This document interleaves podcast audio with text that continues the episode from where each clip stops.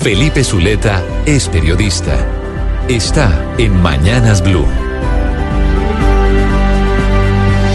6 y 21 minutos de la mañana. Ya a esta hora le cuento a usted que la Junta Directiva de FECODE, conformada por 86 maestros, ha decidido convocar a un paro por 24 horas para el próximo martes.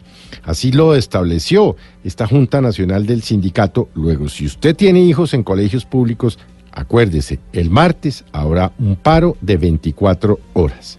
Por supuesto, es un paro corto y seguramente no tendrá nada que ver con el del año pasado que duró 37 días. Ahora bien, los maestros, que son 290 mil que pertenecen a FECO de, los 350 mil que tiene el país, dicen que se van a paro para exigir el cumplimiento de los 24 puntos pactados en el 2017 por el gobierno del expresidente Juan Manuel Santos. Los profesores dicen que quieren un diálogo abierto con el Ministerio de Educación, pero que muchos de los 24 puntos que firmaron en el gobierno anterior todavía están sin decisión y sin los recursos como se había comprometido el gobierno anterior.